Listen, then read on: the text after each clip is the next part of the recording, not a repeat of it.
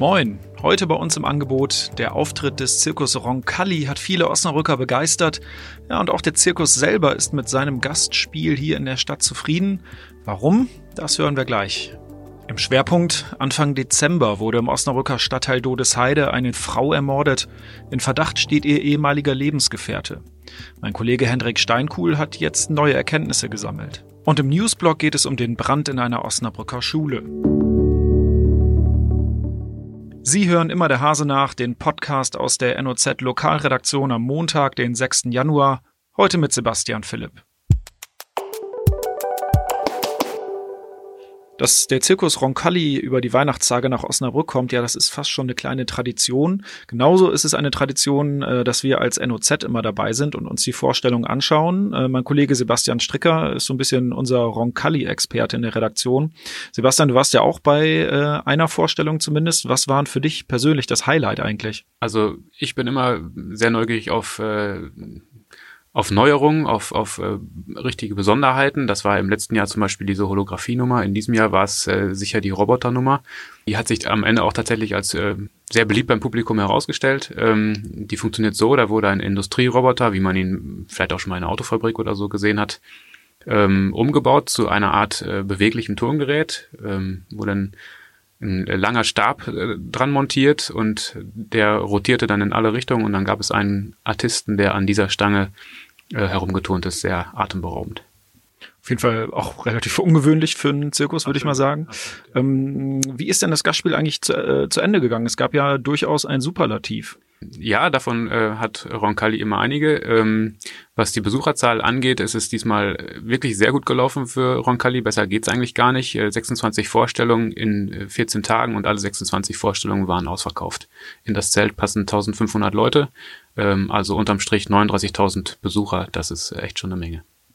Auf jeden Fall, für so eine kurze Zeit ist es denn eigentlich auch ein absoluter Besucherrekord, wenn du sagst 39.000 ähm, Menschen, ist ja fast dreimal die Bremer Brücke ausverkauft, ne? ähm, ja, ein absoluter Besucherrekord ist es, äh, ist es nicht ganz. Es äh, hat ähm, im Jahr davor schon mal mehr als 40.000 Besucher gegeben. Da hat das Gastspiel aber auch ein bisschen länger gedauert. Es waren damals äh, 32 Vorstellungen in 17 Tagen, diesmal 26 Vorstellungen in 14 Tagen. Ähm, also unterm Strich gab es schon mal mehr Besucher, aber dass jede Show ausverkauft war, das hat Miron Calais noch nie zurückgemeldet. Eigentlich könnte man jetzt davon ausgehen, dass der nächste, dass das nächste Gastspiel eigentlich schon fest gebucht ist in Osnabrück. Kommt Roncalli denn an Weihnachten wieder? Meine persönliche Prognose ist äh, ja. Ähm, ich wüsste nicht, warum Roncalli ähm, jetzt einen Schlussstrich ziehen sollte, auch wenn man vielleicht sagen kann, mehr kann man nicht erreichen in Osnabrück, aber äh, der Weihnachtszirkus kommt seit 2014 und äh, ist jetzt äh, richtig etabliert. Viele kommen äh, zum wiederholten Mal in die Show, gehört äh, für viele auch schon zum festen Weihnachtsprogramm oder zum Ferienprogramm. Ich persönlich glaube, die kommen natürlich wieder. Die Entscheidung ist noch nicht äh, endgültig gefallen. Die Vorzeichen stehen aber ganz gut, sagt mir Roncalli. Das entscheidet sich wahrscheinlich so im, im Frühjahr, wenn die den Tourneeplan aufstellen für 2020 und ähm, naja, aber ich glaube, da brennt nichts an. Okay, bin ich mal gespannt nach der Holographie und der Roboternummer, was 2020 an Weihnachten äh, bei Roncalli stattfindet. Dir erstmal danke für die Infos. Ja, sehr gerne. Am 6. Dezember wurde in der Dodesheide eine Frau erstochen. Die Tat sorgte seinerzeit für große Bestürzung in Osnabrück. Mein Kollege Hendrik Steinkuhl hat sich schon kurz nach dem Tod der Frau um das Thema gekümmert. Und jetzt gibt's Neuigkeiten. Hendrik, nochmal zur Erinnerung, was ist eigentlich am 6. Dezember genau passiert? Ja, am Morgen des Nikolaustages hat ein 27-jähriger Osnabrücker seine 29-jährige, ebenfalls aus Osnabrück stammende Ex-Freundin an ihrem Ausbildungsort in Osnabrück aufgesucht und wollte ihr ein Geschenk übergeben. Das Problem, er hatte sich nach unseren Informationen einige Monate vorher von ihr getrennt, wollte sie dann wieder zurück, was sie nicht wollte, woraufhin er dann angefangen hat, sie zu stalken.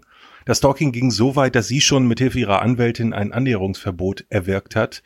Und am Morgen des 6. Dezember hat sie dann auch die Polizei gerufen, die ihm dann eine sogenannte Gefährderansprache erteilt hat. Er ist daraufhin aber dann nicht nach Hause gefahren, sondern in die ehemalige gemeinsame Wohnung am Todeshausweg, hat ihr dort in der Wohnung aufgelauert und als sie nach Hause kam, hat er sie dann mit sechs Messerstichen getötet. Es gab noch einen Tatzeugen, einen älteren Mann aus dem Obergeschoss, der in die offene Wohnung gegangen ist und versucht hat, den Täter aufzuhalten, was ihm nicht gelungen ist. Ein anderer Nachbar hat dann die Polizei und den Krankenwagen angerufen. Die Polizei hat den Täter am Tatort festgenommen. Der Krankenwagen hat die 29-Jährige ins Klinikum gebracht, wo sie an ihren schweren Verletzungen kurz danach gestorben ist. Kann man denn nach all dem jetzt sagen, dass die Tat aufgeklärt ist? Ja, die Tat ist aufgeklärt. Der Beschuldigte hat kurz nach der Festnahme ein umfassendes Geständnis abgelegt, von dem er bislang auch nicht abgerückt ist. Und sogar sein Anwalt, der Osnabrücker Strafverteidiger Thilo Scheck, hat mir gesagt, dass an der Schuld seines Mandanten überhaupt kein Zweifel besteht. Kann man schon sagen, wann der Prozess gegen den Mann startet? Der Prozess müsste normalerweise Mitte des Jahres beginnen, was sich schon daraus ergibt, dass der Beschuldigte momentan in Untersuchungshaft sitzt und die eigentlich nicht länger als sechs Monate dauern darf. Stattfinden wird das Ganze am Landgericht Osnabrück. Ähm, zuständig ist dann die Schwurgerichtskammer unter Vorsitz des Richters Ingo Frommeier. Worauf wird es in dem Prozess dann denn genau ankommen? Da gebe ich mal die Antwort, die die Gerichte sehr ungern hören. Es wird mit Sicherheit vor allem darauf ankommen, wie das Gutachten des Sachverständigen ausfällt. Die Gerichte hören das sehr ungern, weil sie natürlich diejenigen sind, die das Urteil fällen. Allerdings kommt es praktisch nie vor, dass Gerichte dem äh, Gutachten eines von ihnen beauftragten Sachverständigen widersprechen.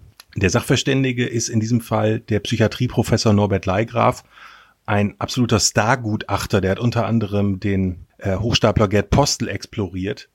Und es wird mit Sicherheit in seinem Gutachten vor allen Dingen auf die Frage ankommen, inwieweit der Beschuldigte und dann Angeklagte ein Kriegstrauma hat. Der Mann ist, genau wie sein Opfer, ein Kriegsflüchtling aus Syrien und er hat äh, laut seinem Anwalt Thilo Scheck vier Jahre in der syrischen Armee gedient und da furchtbare Dinge gesehen. Außerdem ist bekannt, dass der Beschuldigte in psychiatrischer Behandlung war. Er hat auch Medikamente bekommen und er soll sich auch um eine Psychotherapie bemüht haben. Deswegen ist es zumindest für mich nicht völlig unvorstellbar, dass ein Gutachter zu dem Ergebnis kommt, dass die Steuerungsfähigkeit des Angeklagten zum Tatzeitpunkt eingeschränkt oder sogar völlig aufgehoben war.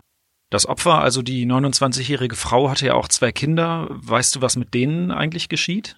Die Getötete hat zwei Kinder, knapp zehn Jahre alt nach meinen Informationen, ein Junge und ein Mädchen, deren Vater nicht der mutmaßliche Täter ist.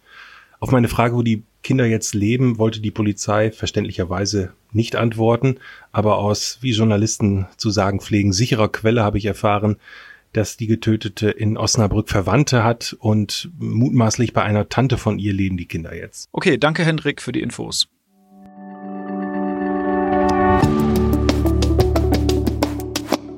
Wir kommen zum Newsblock. Einige Osnabrücker Schüler dürfen sich über verlängerte Winterferien freuen. Eine gute Nachricht ist das aber eigentlich nicht. Denn der Hintergrund, in der Nacht zu Sonntag musste die Osnabrücker Feuerwehr zum Berufsschulzentrum am Westerberg ausrücken. Dort stellten die Brandbekämpfer eine Rauchentwicklung in der Aula fest. Offenbar ging der Rauch von einem Kaffeeautomaten in der Küche aus. Weil die Küche dabei durchaus in Mitleidenschaft gezogen und ein Großteil der Schule stark verqualmt wurde, fällt der Unterricht jetzt bis einschließlich Freitag aus. Das war's für heute bei Immer der Hase nach. Ich hoffe, Sie konnten was mitnehmen. Wir hören uns morgen wieder.